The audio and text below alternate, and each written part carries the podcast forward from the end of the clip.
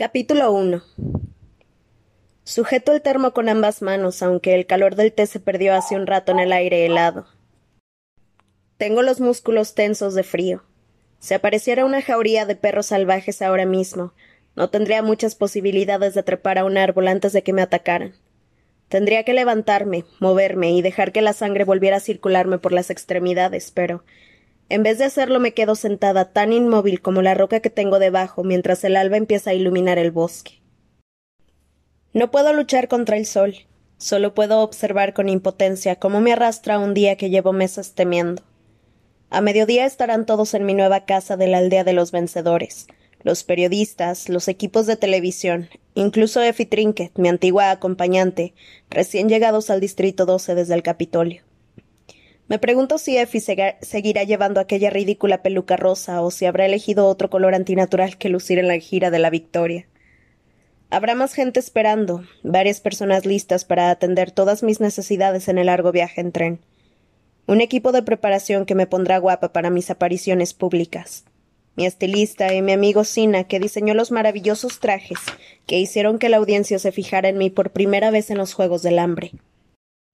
Si estuviera en mis manos, intentaría olvidar los Juegos del Hambre por completo. No hablaría nunca de ellos. Fingiría que no han sido más que un mal sueño. Sin embargo, la gira de la victoria hace que mi deseo resulte imposible. La organizan en un momento estratégico entre unos juegos y los siguientes, como si el Capitolio pretendiera mantener el horror vivo y cercano. En los distritos no solo nos vemos obligados a recordar la mano de acero del poder del Capitolio una vez al año, sino que además nos obligan a celebrarlo. Este año yo soy una de las estrellas del espectáculo. Tendré que viajar de distrito en distrito, ponerme delante de la multitud para que me vitoree, aunque en realidad me odie, mirar a la cara a los familiares de los chicos que he matado. El sol sigue empeñándose en salir, así que hago un esfuerzo por levantarme.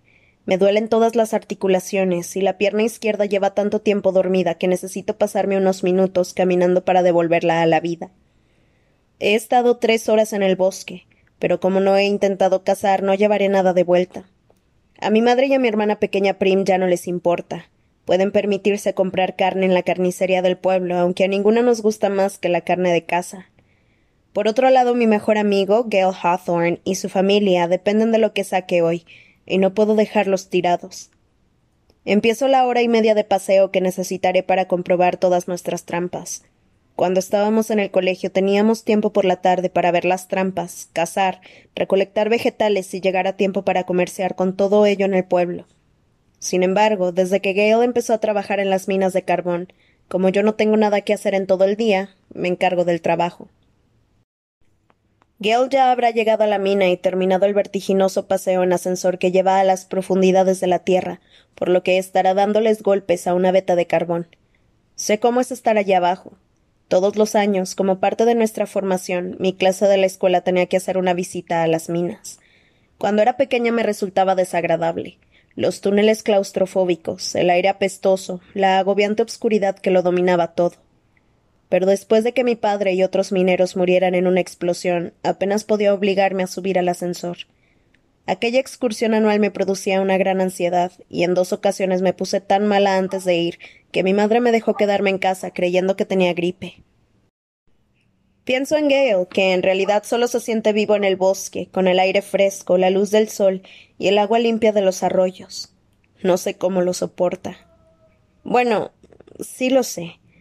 Lo soporta porque es la única forma de alimentar a su madre y sus hermanos pequeños. Y aquí estoy yo, con montones de dinero más que suficiente para alimentar a mi familia y a la suya, y él no quiere aceptar ni una moneda.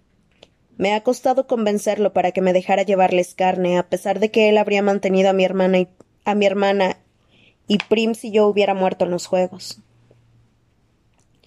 Le digo que me hace un favor, que me volvería loca si me pasara todo el día de brazos cruzados. Aun así nunca paso a dejarles las presas cuando él está en su casa, cosa que no resulta difícil ya que trabaja doce horas al día.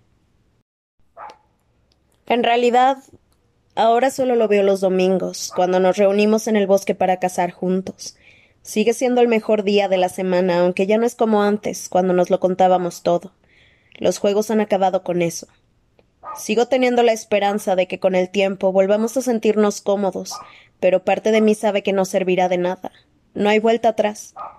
Sacó un buen botín de las trampas, ocho conejos, dos ardillas y un castor que se metió en un artilugio de alambre diseñado por Gale. Es un mago de las trampas, es capaz de doblar los árboles jóvenes para que suban alto a la presa, lejos del alcance de los depredadores. También sabe colocar troncos en equilibrio sobre disparadores de palitos y trenzar cestas de las que ningún pez puede escapar. Conforme avanzo y vuelvo a colocar cada trampa, sé que nunca podré imitar su ojo para el equilibrio su instinto para saber por dónde cruzará la presa el sendero.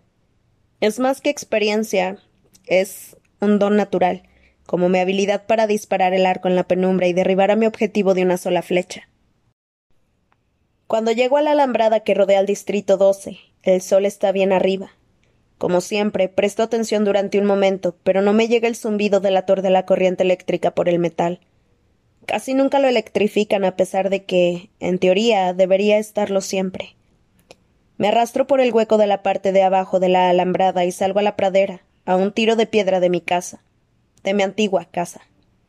Todavía es nuestra, todavía es nuestra oficialmente, ya que es la vivienda asignada a mi madre y mi hermana. Si me muriera ahora mismo, ellas tendrían que regresar. Por ahora, eso sí, están felizmente instaladas en la casa nueva de la aldea de los vencedores, y yo soy la única que utiliza el diminuto lugar en el que me crié.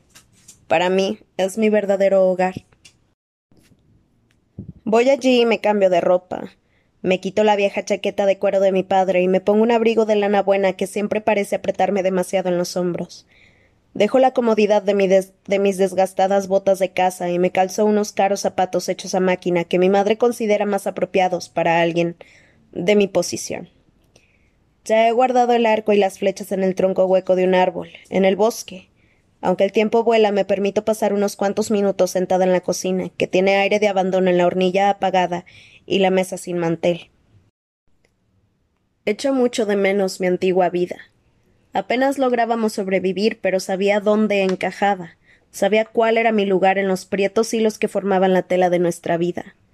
Ojalá pudiera volver a ella, porque, en retrospectiva, me parece segura comparándola con la de ahora, tan rica y famosa y a la vez tan odiada por las autoridades del Capitolio. Oigo un gemido que reclama mi atención en la puerta trasera. La abro y descubro a Buttercup, el zarrapastroso gato de Prim. Le gusta la nueva casa tan poco como a mí, y siempre se va cuando mi hermana está en clase. Nunca nos hemos llevado especialmente bien, pero ahora compartimos este nuevo vínculo. Lo dejo entrar, le doy un trozo de grasa de castor e incluso le rasco entre las orejas un ratito. Eres horroroso, lo sabes, ¿verdad? Buttercup me da con el hocico en la mano para que siga acariciándolo, pero tenemos que irnos. Vamos, gato. Lo sujeto con una mano, agarro mi bolsa de casa con la otra y salgo a la calle. El gato salta al suelo y desaparece debajo de un arbusto. Los zapatos me aprietan los dedos en mi camino sobre las cenizas de la calle. Como me meto por callejones y patios traseros, llego a la casa de Gale en pocos minutos, y su madre, Hassel, me ve por la ventana ya que está inclinada sobre el fregadero de la cocina. Se seca las manos en el delantal y se dirige a abrirme la puerta. Me gusta Hassel, me agrada, la respeto. Su marido murió en la misma explosión que mató a mi padre y la dejó con tres hijos varones y un bebé a punto de nacer. Menos de una semana después de dar a luz salió a la calle en busca de trabajo. Las minas no eran una opción viable ya que tenía que cuidar del bebé, pero consiguió que los comerciantes del pueblo le dieran su ropa para lavar. Gale, el mayor de los hijos, se convirtió a sus catorce años en el principal apoyo económico de la familia. Ya había firmado para pedir teselas, que le suponían una escasa cantidad de cereales y aceite, a cambio de dejar que su nombre entrara más veces en el sorteo de los tributos. Además, ya por aquel entonces era un trampero experto. Sin embargo, eso no bastaba para mantener a una familia de cinco, así que Hassel tenía que pelearse los dedos hasta los huesos en aquella tabla de lavar. En invierno las manos se le ponían tan rojas y agrietadas que sangraban a la menor provocación. Seguirían haciéndolo de no ser por el ungüento que le preparaba mi madre. Con todo y eso, Hassel y Gale están decididos a que los otros chicos, Rory, de doce años, Vic, de diez, y el bebé Posey, de cuatro, nunca tengan que pedir teselas. Hassel sonríe al ver mi botín y agarra el castor por la cola sopesándolo. Esto servirá para hacer un buen estofado. A diferencia de Gail, a ella no le parece mal nuestro acuerdo de casa. Y tiene buena piel, respondo. Me reconforta estar aquí con Hazel hablando de las cualidades de las presas, como siempre hemos hecho. Me sirve una taza de infusión y yo la sujeto con ambas manos para calentármelas. ¿Sabes? Cuando vuelva de la gira estaba pensando en llevarme a Rory conmigo de vez en cuando, después de la escuela, para enseñarle a disparar. Eso estaría bien. A Gay le gustaría hacerlo, pero solo tiene libres los domingos y creo que le gusta guardarlos para ti. No puedo evitar que el color me suba a las mejillas. Es una estupidez, claro, porque nadie me conoce mejor que Hazel y sabe el vínculo que comparto con Gale. Estoy segura de que mucha gente supuso que nos acabaríamos casando, aunque yo nunca pensé en ello. Sin embargo, eso fue antes de los juegos, antes de que mi compañero tributo Pita Melark anunciara que estaba loco por mí. El romance, el romance se convirtió en una estrategia clave para nuestra supervivencia en la arena. El problema es que para Pita no era tan solo una estrategia.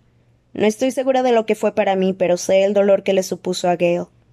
Cuando pienso en que Pita y yo tendremos que presentarnos de nuevo como enamorados en la gira de la victoria, noto un nudo en el pecho. Me trago la infusión de golpe, aunque está demasiado caliente, y me aparto de la mesa.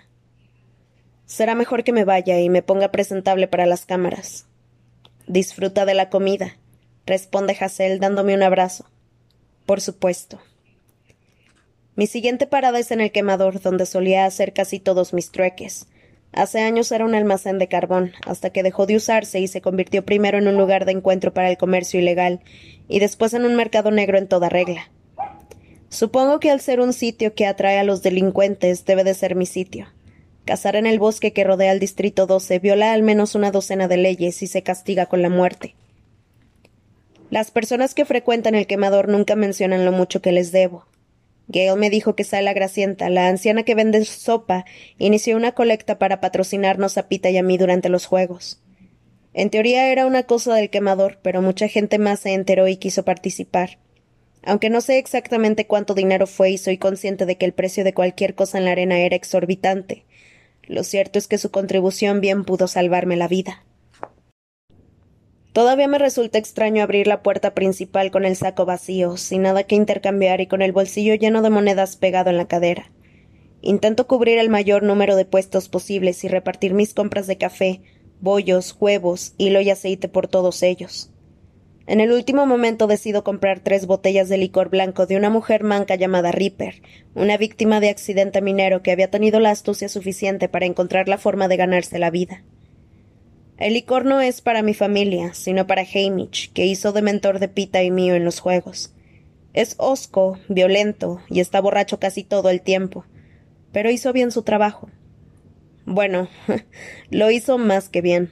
Por primera vez en la historia, dos tributos consiguieron ganar. Así que, sea Hamish como sea, se lo debo, y es una deuda que he contraído para siempre.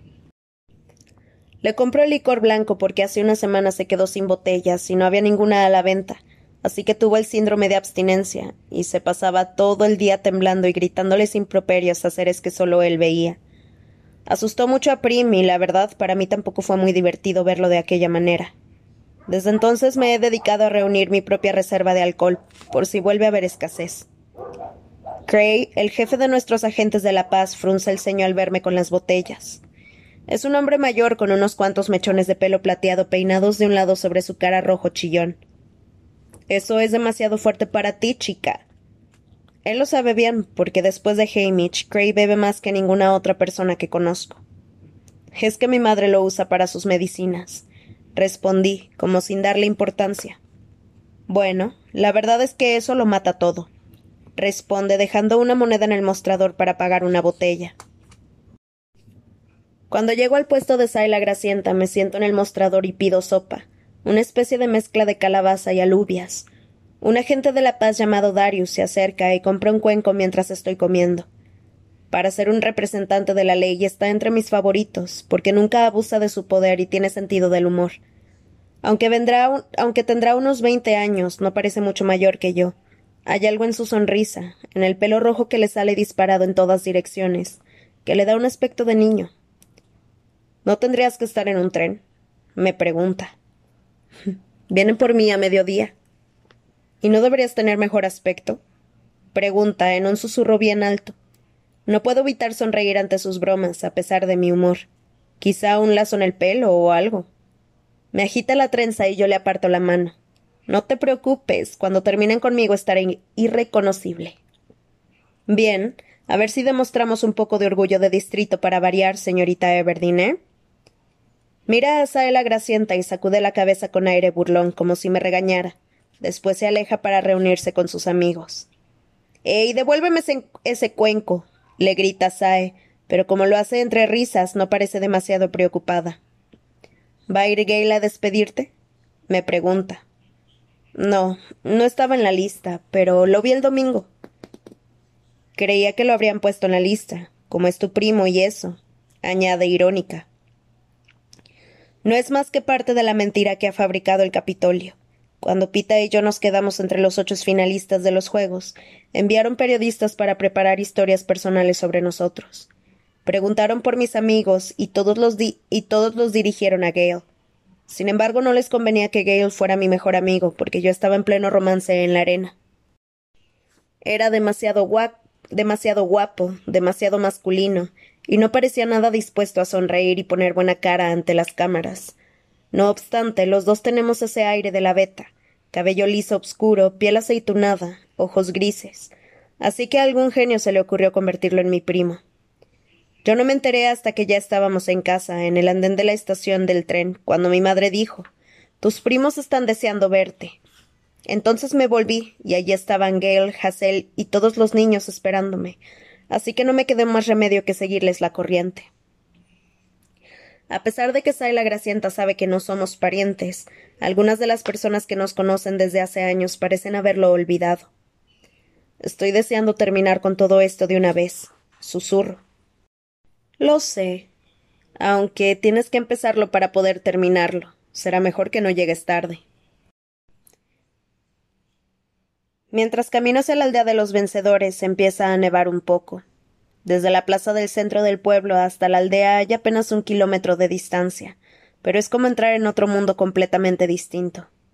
Se trata de una comunidad independiente construida alrededor de un precioso parque salpicado de arbustos en flor. Hay doce casas, y cada una de ellas es diez veces más grande que el hogar en que me crié. Nueve siguen vacías, como siempre han estado. Las tres en uso pertenecen a Hamish, a Pita y a mí. Las casas habitadas por mi familia y Pita desprenden un cálido, un cálido hálito de vida. Ventanas iluminadas, humo en las chimeneas, ramilletes de maíz de colores pegados a las puertas de entrada como decoración para celebrar el próximo festival de la recolección. Sin embargo, la casa de Hamish, a pesar de los cuidados del encargado de la aldea, rebosa abandono y dejadez. Me detengo un instante en su puerta para prepararme, porque sé que dentro estará todo asqueroso. Después entro. Arrugo la nariz de inmediato ante el olor. Hamish se niega a dejar que alguien vaya a limpiarle, y él no lo hace nada bien. Con el paso de los años, la peste a licor, vómito, cola hervida y carne quemada, ropa sin lavar y excrementos de ratón se ha mezclado hasta formar un hedor que hace que me lagrimen los ojos. Me abro paso a través de un montón de envoltorios vacíos, vasos rotos y huesos, y me dirijo al lugar en el que sé que encontraré a Hamish. Está sentado a la mesa de la cocina con los brazos extendidos sobre la madera y la cara en un charco de licor roncando como un poseso. Le doy un codazo en el hombro. Levántate. grito, porque he aprendido que no existe ninguna forma sutil de despertarlo. Sus ronquidos cesan durante un momento como si estuviese desconcertado, pero después siguen. Lo empujo con más fuerza. Levántate, Hamish, es el día de la gira. Abro la ventana y tomo grandes bocanadas de aire limpio del exterior. Después rebusco con los pies entre la basura del suelo. Desentierro una cafetera de hojalata y la lleno en el fregadero. La hornilla no está del todo apagada y consigo devolverle la vida a unos cuantos carbones encendidos. Echo café molido en la cafetera, lo suficiente para asegurarme de que el brebaje resultante sea bueno y fuerte, y la pongo a hervir en la hornilla. Hamish sigue en otro mundo. Como lo demás no ha funcionado, lleno un barreño de agua helada, se lo vació en la cabeza y me aparto de un salto. Un sonido animal, gutural, le sale de la garganta y se levanta de un salto dándole una patada a la silla, que acaba, que acaba tirada a tres metros de él y blandiendo un cuchillo. Se me había olvidado que siempre duerme con uno en la mano. Tendría que habérselo quitado antes, pero tenía muchas cosas en la cabeza. Sin dejar de soltar blasfemias, acuchilla el aire unos segundos antes de darse cuenta de lo que está haciendo. Entonces se seca la cara con la manga de la camisa y se vuelve hacia el alféizar de la ventana, donde me había encaramado por si tenía que huir a toda prisa. ¿Qué estás haciendo? pregunta rabioso. Me dijiste que te despertara una hora antes de que llegasen las cámaras. ¿Qué? Fue idea tuya. Insisto. ¿Por qué estoy mojado? pregunta después de acordarse de lo que le digo. No podía despertarte. Mira, si querías una, una niñera, se lo hubieras pedido a Pita. ¿Pedirme qué? Solo con oír su voz se me formó un nudo de emociones desagradables en el estómago, como culpa, tristeza y miedo. Y nostalgia. Debo admitir que también hay algo de eso, pero tiene demasiada competencia como para vencer. Pita se acerca a la mesa. La luz del sol que entra por la ventana arranca destellos de la nieve caída sobre su pelo rubio. Parece fuerte y sano, muy distinto al chico enfermo y muerto de hambre que conocí en la arena, y ya casi no se le nota el cojeo. Deja una barra de pan recién hecho en la mesa y alarga una mano en dirección a Hamish. Te pedí que me despertara sin provocarme una neumonía, dijo Hamish, dándole el cuchillo a Pita. Se quita la sucia camisa dejando se quita la sucia camisa dejando al aire una camiseta interior igual de manchada y se frota el cuerpo con la parte seca. Pita sonríe y moja el cuchillo de Hamish en el licor blanco derramado de una botella del suelo. Después limpia la hoja en el borde de su camiseta y corta el pan. Él nos mantiene a todos bien suplidos de bollería. Yo caso, él hornea. Hamish. Bueno, Hamish bebe. Cada uno tenemos nuestra forma de mantenernos ocupados, de quitarnos de la cabeza el tiempo que pasamos en los juegos del hambre. No me mira hasta que le da la tapa del pan a Hamish. ¿Quieres un trozo? No, ya comí en el quemador. Respondo. Pero gracias. No parece mi voz, es demasiado formal, igual que todas las otras veces que he hablado con Pita, desde que las cámaras terminaron de filmar nuestra feliz vuelta a casa y regresamos a nuestras vidas reales. De nada, responde igual de serio. Hamish tira la camisa al suelo entre la porquería. Ugh, ustedes dos tienen que darle un poco de calor al asunto antes de que empiece el espectáculo. Tiene razón, por supuesto. La audiencia estará esperando al par de enamorados que ganaron los Juegos del Hambre, no a dos personas que apenas pueden mirarse a los ojos. Sin embargo, me limito a decir Báñate, Hamish. Salgo por la ventana, caigo en el suelo y atravieso el jardín en dirección a mi casa. La nieve ha empezado a cuajar, así que dejo un rastro de huellas detrás de mí. En la puerta principal me detengo para sacudirme los zapatos antes de entrar. Mi madre lleva trabajando día y noche para que todo quede perfecto ante las cámaras. No es buen momento para manchar sus relucientes suelos. Nada más pisar la entrada, mi madre aparece y me toma del brazo, como si deseara detenerme. No te preocupes, me los quito por aquí, le digo dejando los zapatos en el felpudo. Mi madre deja escapar una risa extraña y entrecortada y me quita el saco lleno de suministros que llevo al hombro. No es más que nieve. ¿Cómo ha estado tu paseo? ¿Paseo? Pregunto. Sabe que he estado media noche en el bosque. Entonces veo al hombre que está detrás de ella en la puerta de la cocina. Con solo echarle un vistazo a su traje a medida y los rasgos alterados quirúrgicamente, sé que es del Capitolio. Algo va mal. Más que pasear he patinado. El suelo se está poniendo muy resbaladizo allá afuera. Ha venido alguien a verte, dice mi madre. Está demasiado pálida y noto la ansiedad que intenta ocultar.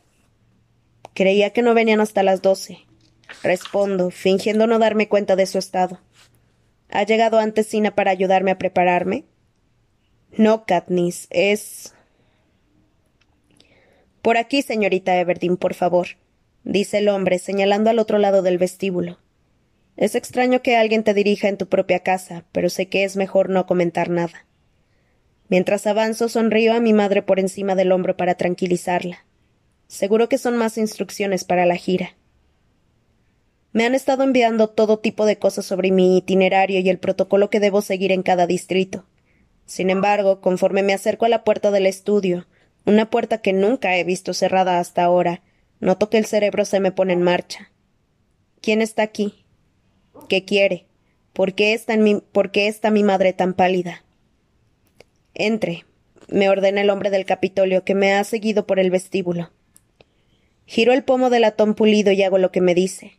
A mi nariz llegan dos olores contradictorios rosas y sangre. Un hombre bajito de pelo blanco que me resulta vagamente familiar está leyendo un libro. Entonces levanta un dedo como diciendo dame un momento. Cuando se vuelve para mirarme me da un vuelco al corazón. Estoy mirando a los ojos de serpiente del presidente Snow.